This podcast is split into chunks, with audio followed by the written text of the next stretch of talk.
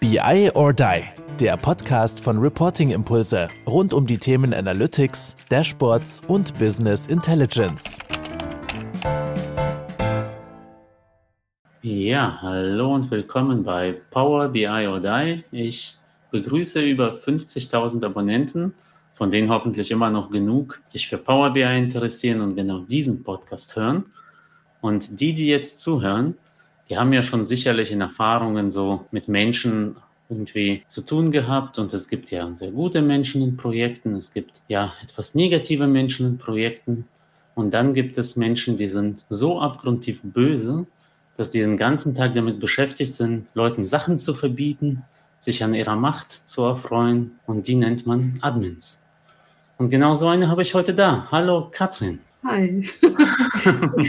die, die, Einleitung, ja, die, die, hast du dir die ausgedacht, so gerade ganz spontan? Oder ist ja, es ist mir so, so kurz vorher gekommen, also war jetzt nicht. Ich, ich verstehe.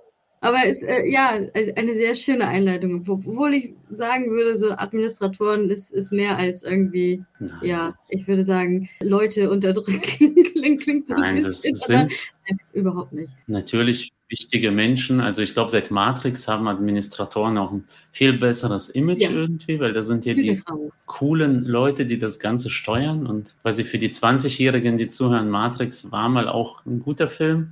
Damals noch, lasst euch das von den Älteren erzählen. Genau, und es gab ja jetzt auch Matrix 4, ist ja jetzt auch rausgekommen und ihr müsst euch unbedingt die Abspannszene angucken, wenn der Film vorbei ist. Ziemlich lustig.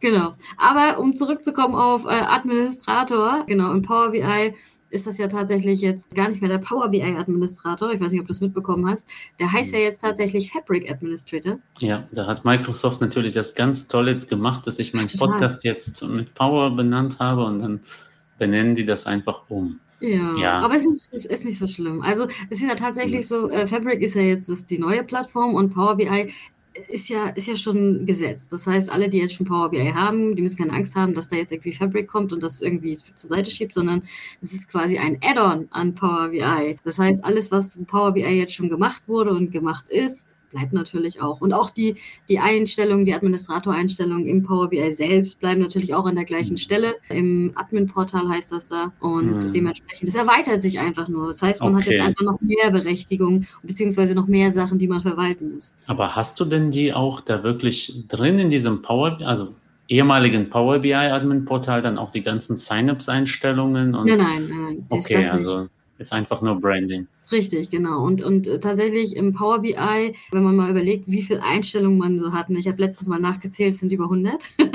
ja. Und es ist gar nicht so wenig, wenn man überlegt, dass jeden Monat mal wieder Sachen hinzukommen oder Sachen halt irgendwie nochmal erneuert werden, umgeschrieben. Da muss man halt wirklich jeden Monat reingucken und schauen, was ist eigentlich jetzt gerade aktuell.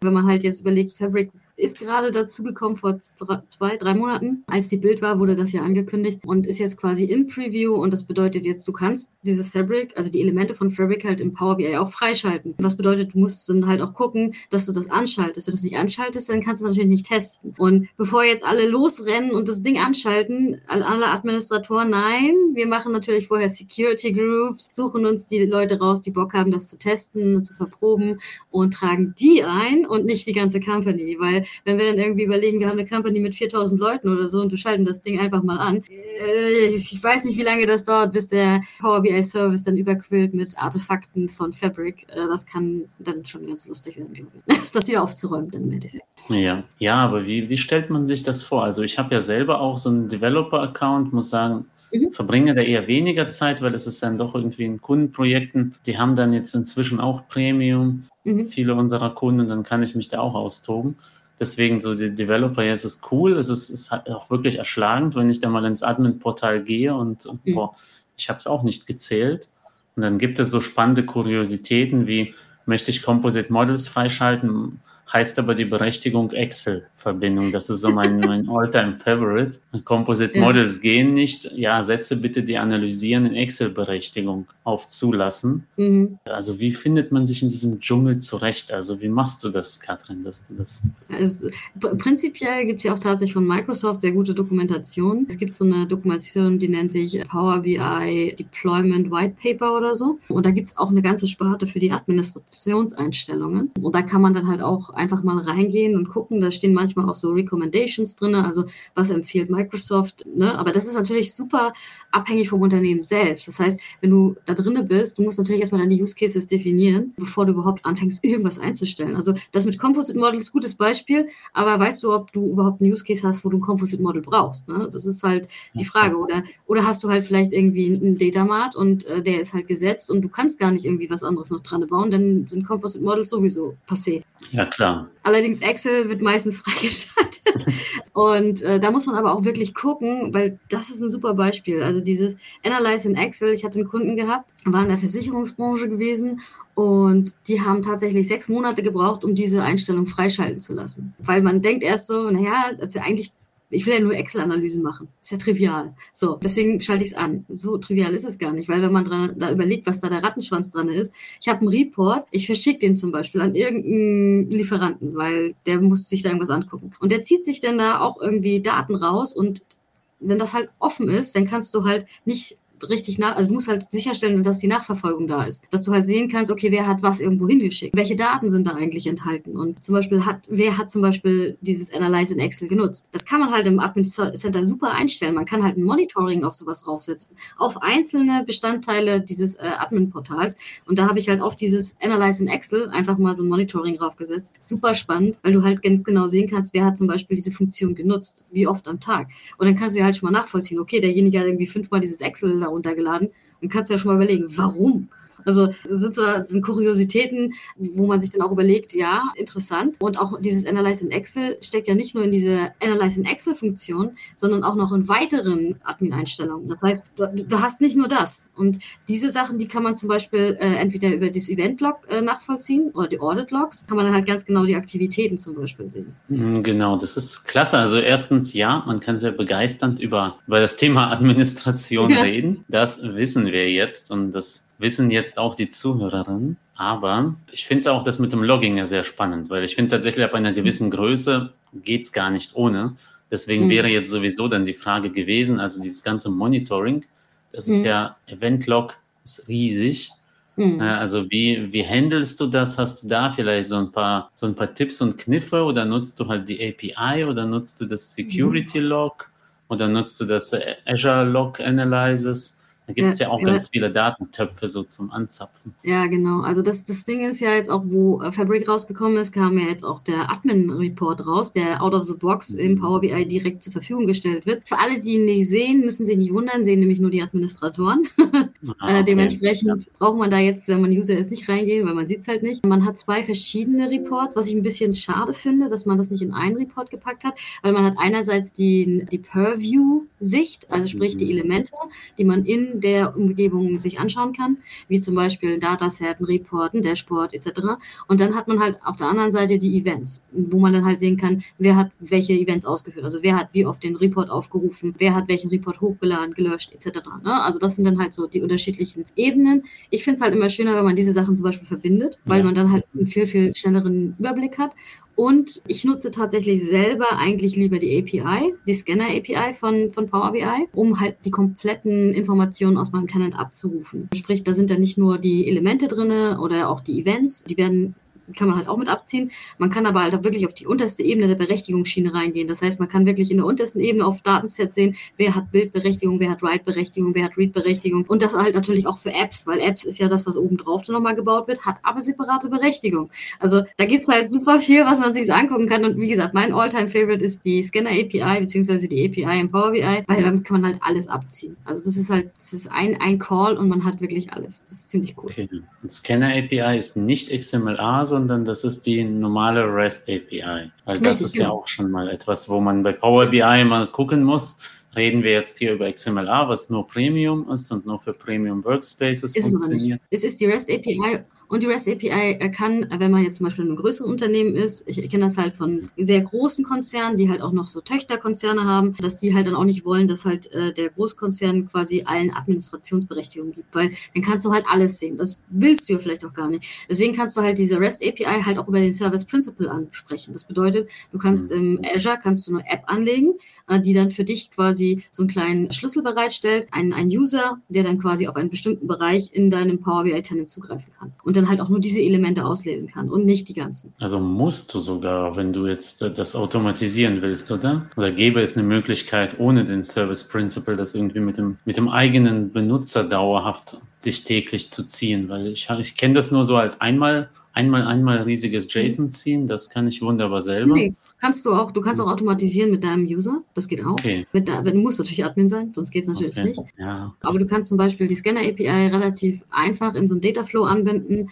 einen Token mhm. generieren über deinen User und den dann entsprechend jeden Tag refreshen und damit dann halt auch deinen Report refreshen. Okay, das würde dann aber automatisch, äh, also okay, dann würde ich einfach meine Credentials im Dataflow, das würde gehen. Geht ja quasi, du gibst ja nicht deine, du hardcodest das ja nicht, ne? Das, das geht nee, ja über nee, deine, das geht natürlich über deine E-Mail-Adresse, die dann entsprechend im Azure abgeglichen wird mit der Rolle, die du entsprechend hast und darüber dann quasi abgeglichen wird, ob dann auch die API genutzt werden kann. Das ist übrigens auch eine Einstellung in Power BI. Das heißt, wenn ihr jetzt die API ausprobieren wollt, mhm. müsst ihr das auch erst freischalten. Das heißt, ihr müsst dann quasi äh, die äh, App-Berechtigung auch da reinpacken. Also ich brauche in jedem Fall immer, immer eine App, die quasi diese Berechtigung steuert. Du als Administrator bist dann quasi noch so das, ja, das i-Tüpfelchen. Du kannst aber theoretisch das auch einfach über die App steuern lassen oder halt über den Service Principle in der App. Also da gibt es halt unterschiedliche Methoden. Weil ich finde ja so generell die REST API in Power BI als Datenquelle, also gibt ja keinen expliziten REST-Connector und das ist ja, mhm. hat immer bei mir zu Problemen geführt, wenn ich, ich nutze halt dann den Web-Connector und gibt es ja auch tolle Blogs dazu und ich habe da mhm. auch selber ja viele Videos zu gemacht, wie ich da über Power Query eben die Credentials einschleuse. Aber genau. de facto ist das ja dann so hardcoded Token und so weiter und äh, um das dann wirklich mit OAuth 2 durchzureichen, dafür hat es halt jetzt nicht gereicht bei okay. mir bisher. Und damit habe ich das dann irgendwann aufgegeben und gesagt, okay, User Service Principle muss man halt haben, muss man auch wieder leider mit Admins sprechen und dann, ja. äh, dass die einem den freischalten, dass ich eine Azure-App anlegen kann.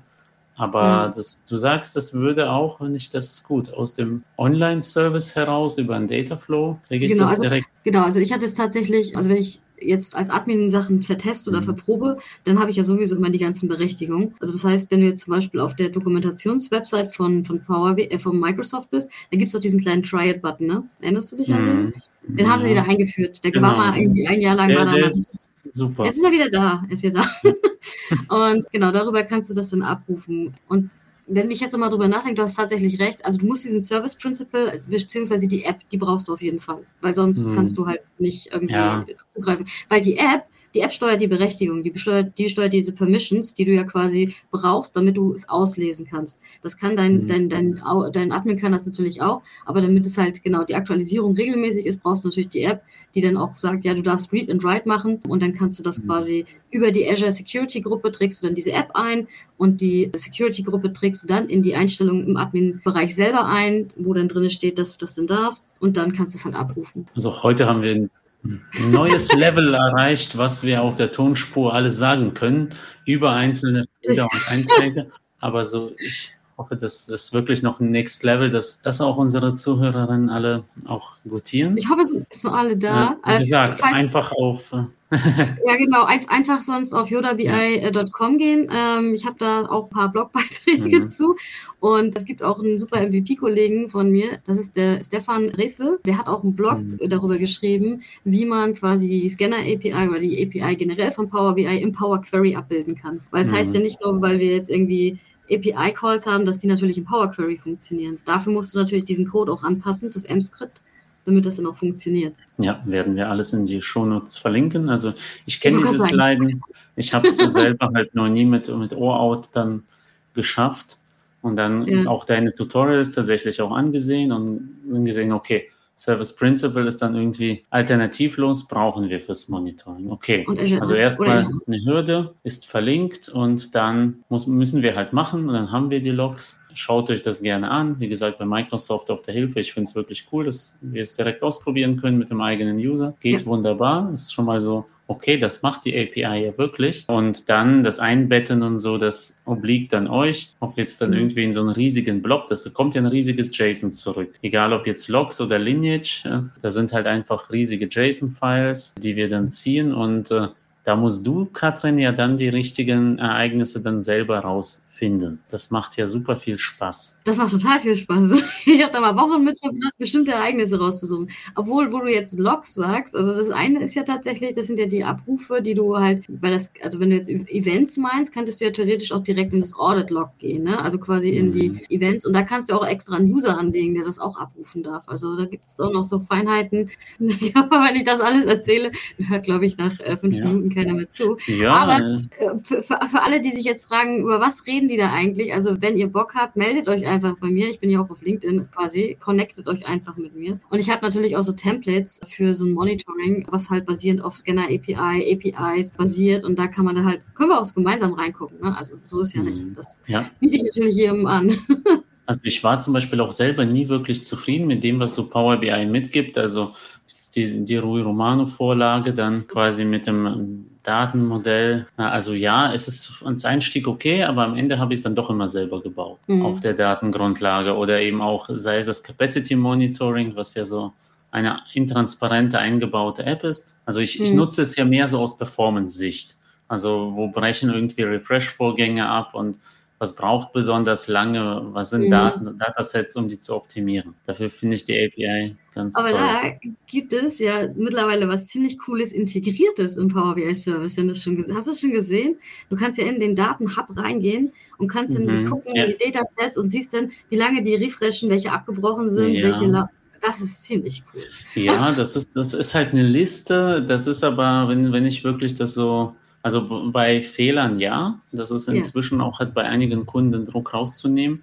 Dasselbe was bei API auch zu basteln. Mhm. Aber ja, es ist halt jetzt ein sehr vorgefertigtes Log. Wenn ich jetzt eher aber sagen will, ich will dann irgendwie die Performance-Last, CPU-Verbrauch mhm. quasi so im Trend mir immer angucken, wie wächst das jetzt in den letzten Tagen im Vergleich zur Vergangenheit, dann mhm. äh, müsste ich ja dann doch eigentlich auf das zurückgreifen, was die API einem liefert an Durchlaufzeiten. Also mhm. ist ja auch alles äh, ständig in Bewegung und ich bin jetzt zum Beispiel auch bei diesem Azure Log Analysis was ja dann quasi nochmal noch mal irgendwie anders und nochmal, wo ich dann direkt auch an die CPU-Daten und äh, Dauerdaten komme. Mhm. Also auch unbedingt anschauen. Chris Webbs Blog ist da sehr aufschlussreich, äh, was da zu nutzen ist, aber auch nicht so ganz einfach. Und ich kenne auch diesen Pain, einzelne Ereignisse da irgendwie so rauszufiltern. Also Pain macht ja Spaß. Aber bei dir geht es ja dann auch um Berechtigungen, wie ich höre, und das wird wahrscheinlich ähnlich sein, dass du in diesem mhm. riesigen Logtopf äh, irgendwie dann gucken musst.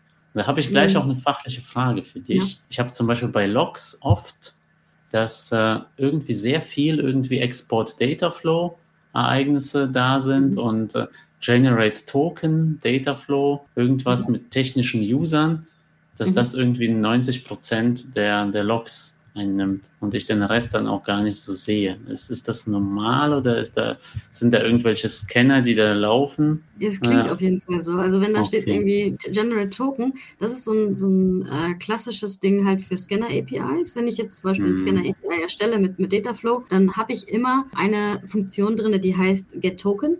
Das heißt, mhm. die geht dann immer gegen die API und zieht sich dann den Token, weil der läuft ja immer ab. Der hat ja immer nur eine bestimmte Dauer. Das sind, glaube ich, oh, lass mich lügen, irgendwas bei 300 Minuten mhm. oder sowas.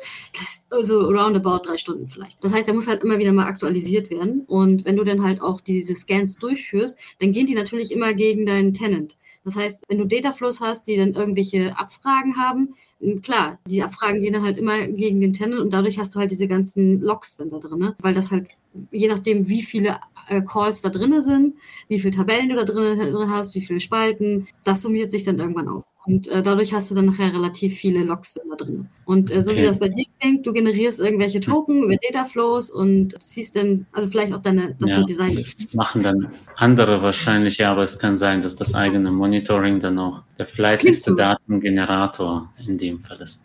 Klingt, klingt so, ja, ja, definitiv. Okay, und dann, also bevor wir könnten natürlich stundenlang über, über die oh, API ja. reden, das, äh, das merken die Leute, denke ich, aber vielleicht noch so ein bisschen Richtung, also äh, du bist ja trotzdem Beraterin und du machst ja auch die Projekte. Also wie ist das so ja. als Admin?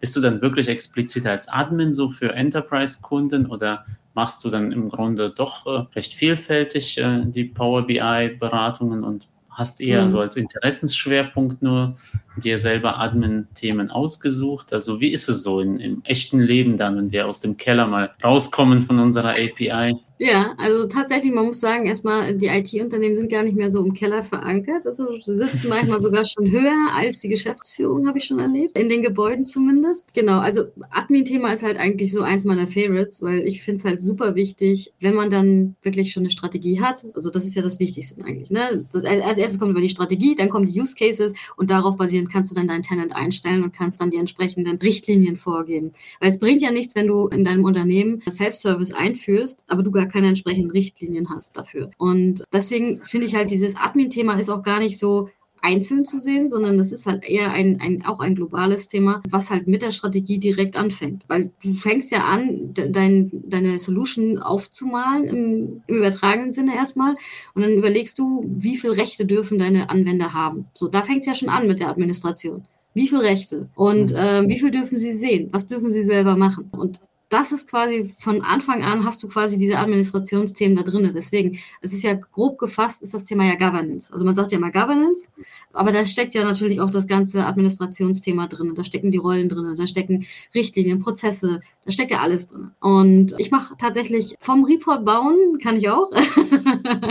Einige sagen, ich kann das schon vielleicht etwas, nicht, ich würde nicht sagen zu gut, aber mir wurde schon nachgesagt, dass Reports, die ich gebaut habe, kein anderer mehr warten kann, weil sie halt einfach so komplex geworden sind, dass sie keine Reports mehr sind, sondern dass sie eigenständige Applikationen sind. Sprich, ich habe dann halt die Bookmarks halt so präzise gesetzt, dass du die, das Gefühl hast, dass du dich in einer App befindest und nicht mehr in, in einem Bericht. Da kann man sich jetzt natürlich streiten und sagen, ja, okay, das ist ja, vielleicht nicht so sinnvoll. Gefährliches Thema, das ist, da hatte ich ja mit dem Markus Wegener auch schon diskutiert, dass das eigentlich ja. Bei Power BI eher den, der, Weg, der, Weg, in die Wartungshölle ist. Ja. Äh, und das, das wäre eigentlich schon fast für, für einen eigenen Talk ein Thema, aber gut. Ist aber auch, hat auch was mit Administration zu tun, wenn man es so sieht. Wenn man die Reports gebaut hat, braucht man natürlich eine ordentliche Dokumentation. Und da gibt es natürlich so kleine Tools, von zum Beispiel von Redicat gibt es den Power BI Helper, der kann automatisch Dokumentationen auslesen, also Bookmarks und deine ganzen Selections, die du dann gemacht hast für die Bookmarks, gibt es tatsächlich. Dementsprechend, man muss halt einfach nur organisiert sein, glaube ich, und halt entsprechend die Strategie haben, um, um dieses ganze dann im Endeffekt zu warten, jetzt wenn wir über den Report reden und Administration. Und du bist da eher Wissensvermittlerin, also du wirst es wahrscheinlich auch ein, irgendwo einstellen, aber bist ja nicht dauerhaft dann da oder, oder doch? Oder meldet, melden sich Kunden bei dir und sagen, hier, ich habe jetzt zwei neue User, leg die mal bitte an. Nein, der, also ich. Wir müssen es ja selber können. Genau, also, äh, also dieses Operations beziehungsweise dieses First Level Support oder wie man das alles nennt. Ich habe das tatsächlich gemacht, als ich Junior war, ein Jahr lang. Das mhm. hilft ungemein, um auch dieses Verständnis dafür zu bekommen, was sind eigentlich so die Pain Points der ganzen Leute. Meistens kam man dann so eine Anfrage wie, ich muss mein Passwort zurücksetzen. mhm. okay, das das ist so die Serviceanfrage Nummer eins, äh, wenn man im Administrationsbereich unterwegs ist. Aber nee, tatsächlich, also so Sachen anlegen, da bin ich ja eigentlich immer so diejenige, die sagt, das müssen wir automatisieren. Das heißt, am besten über ein Identity Management System, das man in der Company hat, abbilden, dass man dann einfach sagt, ich möchte einen User haben für den Workspace und dann zack, wird derjenige darauf berechtigt. Also da bin ich wirklich ein großer Fan von, solche einfachen Sachen zu automatisieren. Einfach damit man halt andere Sachen, äh, Zeit für andere Sachen hat. Man merkt ja beim Power BI, Fabric, es kommen so viele neue Sachen. Das ist ja wie, wie so eine Sturmflut momentan, wo man irgendwie versucht, so ein bisschen ruhigeres Gewässer zu fahren, um irgendwie mal kurz mal Luft zu holen. Dementsprechend ist es halt super wichtig, so Sachen zu automatisieren die halt sehr simpel sind, die aber auch Zeit in Anspruch nehmen. Sagen wir nur mal, du willst einen Report für 1000 Leute und du musst sie alle darauf berechtigen, beziehungsweise du nimmst dann natürlich eine AD-Gruppe hoffentlich oder mehrere und packst dann da die User rein. Also was würde ich halt automatisieren? Also das würde ich halt nie mhm. irgendwie händisch machen wollen. Okay, und das, das bringst du auch den Kunden dann bei, wie genau. die das machen. Also es ist wirklich spannend, weil das ist ja einerseits irgendwie denk, denken wir immer so, Governance ist ganz weit oben irgendwo, ganz nee, organisatorisch, schwebt drüber, dann kommt irgendwie die Umsetzung und ja. ganz tief unten ist Administration, das baut ja die Plattform dafür. Und Denk bei dir ist quasi, du bringst quasi beides zusammen. Es ist sehr technisch, aber ja. es ist auch eben sehr übergreifend gleichzeitig. Also schon so Enablement, genau. wobei ja beides ist ja auch Enablement letztendlich. Weil genau, ich habe ja auch diesen Dreiklang an Rollen, dass es gibt die Report-Konsumenten, es gibt die Entwickler und es gibt halt auch die Ermöglicher. So, mhm. so nenne ich die. Und Ermöglicher ist halt alles, was eben ermöglicht, dass es läuft. Eben Admin, mhm. aber eben auch Governance-Verantwortliche, äh, eben auch entsprechend Data Stewards und Co.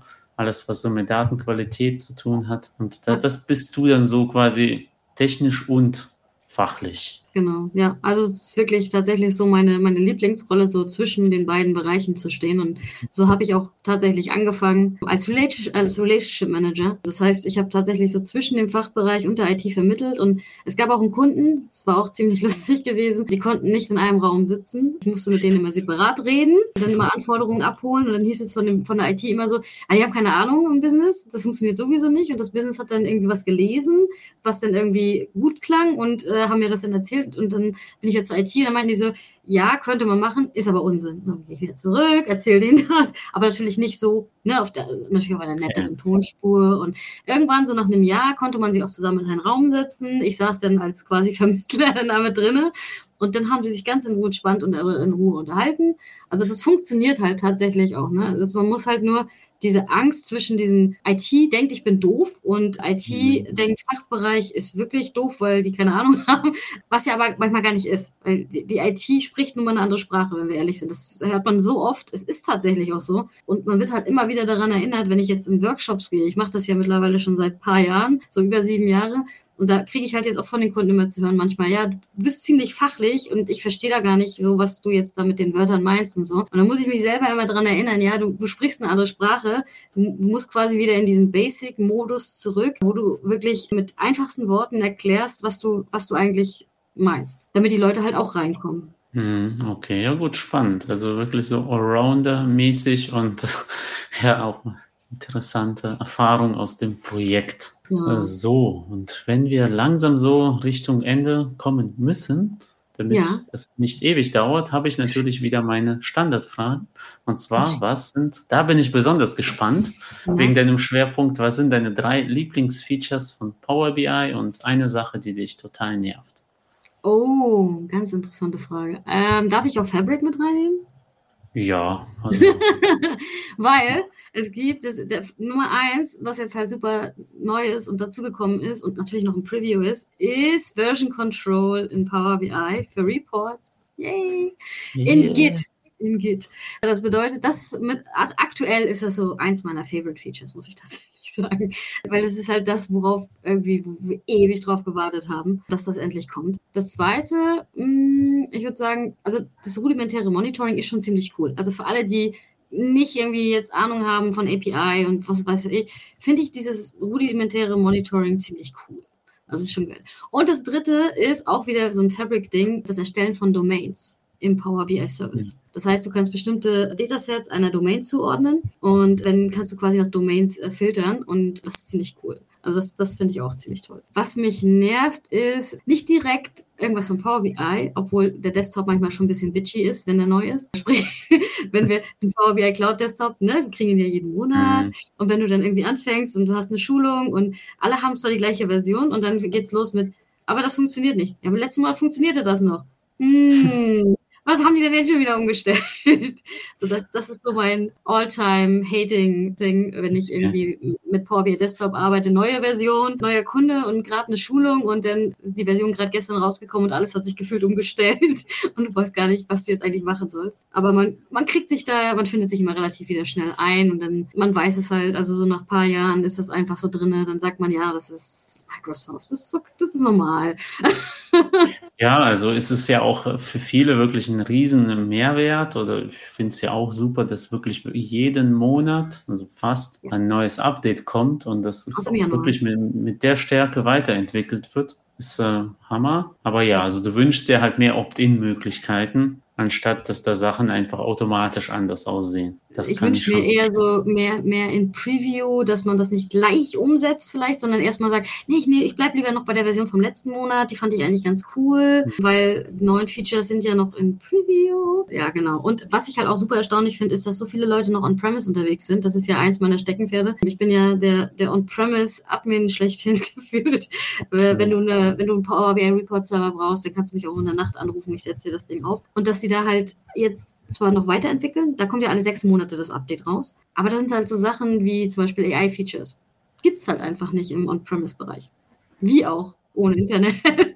Das, das sind dann halt so Sachen, wo ich dann, das ist auch übrigens eins meiner, meiner nicht so geliebten Sachen, wenn wir jetzt im On-Premise-Bereich reinschauen bei BI. Ja, bei mir ist das ganze On-Premise eins meiner nicht geliebten Sachen.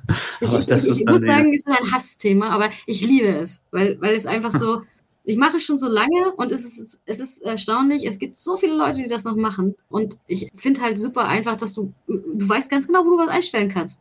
Du weißt, nach, nach, sieben, nach über sieben Jahren weißt du ganz genau, das ist die Einstellung, du brauchst genau das, du brauchst die Rolle und ich muss dir das dann noch einstellen, damit das alles läuft. So. Okay. Das hast du der Cloud nicht. Muss man nur sieben Jahre Admin sein in diesem sieben Bereich? Sieben Jahre Admin in, äh, on-premise und Cloud, ne? Beides. Ja, und, und dann ist okay, dann, dann kommen wir auch klar damit. Genau, genau.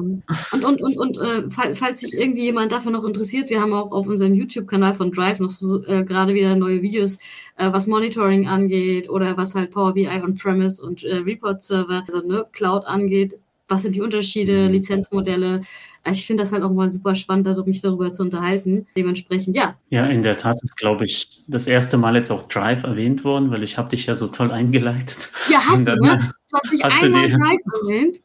Hast du die eigene Vorstellung dann äh, quasi, haben, sind wir schnell ins Fachliche gegangen. So ist ja das stimmt allerdings, aber das ist, das, das ist immer so bei mir. Ich, ich, ich vergesse das ja. auch tatsächlich manchmal einfach. Ja, weil, wenn so mal Workshops ablaufen würden und nicht, dass jeder sich dann zehn Minuten erstmal vorstellt und dann irgendwie machen wir erstmal Kaffeepause und dann ist der halbe Tag schon um, ohne dass wir was gemacht haben.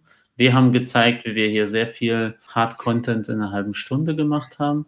Ja, ja, also sehr Sinne, hat mir wirklich mega, mega viel Spaß gemacht heute und äh, wie immer, die letzten Worte gehören dir, außer dich zu bedanken, weil ich bedanke mich bei dir, dass du dir die Zeit genommen hast, hier auch dein Wissen geteilt hast. Du kannst jetzt wirklich nochmal alles sagen. Du kannst auch für Drive Werbung machen, für Events von Drive. Du kannst nochmal was über Star Wars erzählen, äh, oh, was über Katzen, äh, alles, was du möchtest. Das ist sehr schön. Erstmal vielen Dank, dass ich im, im, in deinem Podcast dabei sein durfte. Es hat mir sehr viel Spaß gemacht, wieder so ein bisschen über Power BI zu fachsimpeln. Genau. Also alle, die Lust haben, irgendwie sich mal so Sachen über Power BI anzuschauen, seid immer herzlich willkommen, euch direkt bei mir zu melden. Ihr könnt aber auch einfach mal auf unsere Drive-Seite gehen. Also drive.de, relativ einfach. Wir haben relativ viele Veranstaltungen auch aktuell, sehr viele Events. Das wird sich jetzt auch weiterhin durchziehen bis zum Ende des Jahres. Wir haben auch eine Coffee Break, die ist alle zwei Wochen, wo ich dann mit meinem Kollege David über aktuelle Themen im Bereich Power BI spreche. Das sind immer nur 15 Minuten, also wirklich so ein ganz kurzer Kaffeetalk, äh, wie man das so kennt in der Küche. Guckt euch unsere Channels an. Wir sind mit Drive auf YouTube, LinkedIn. Ihr könnt auch auf meinen persönlichen YouTube YouTube-Kanal gehen oder halt auf Yoda BI. Ja, ich würde mich freuen. Drive mit, mit J statt dem I. Und schreibt Drive mit J wegen dem Smile. Wir sind das hier in der Bubble so gewohnt, aber ist jetzt für die, die das vielleicht hören und yeah. zufällig auf den Podcast gestolpert sind. Wir packen unten noch die, die, die, ja. den Link einfach noch mit dazu. Genau. Und genau, das, das, das J steht für das Lächeln. Sehr gut. für, alle, die, für alle, die vor 1990 geboren sind. Und damit toll, dass du da warst. Und Vielen Dank. Ich freue mich. Das war BI or Die, der Podcast von Reporting Impulse. Danke, dass ihr auch diesmal wieder mit dabei wart. Wenn es euch gefallen hat, dann hinterlasst uns doch eine gute Bewertung und abonniert den Podcast, um keine weitere Folge zu verpassen. Bis zum nächsten Mal.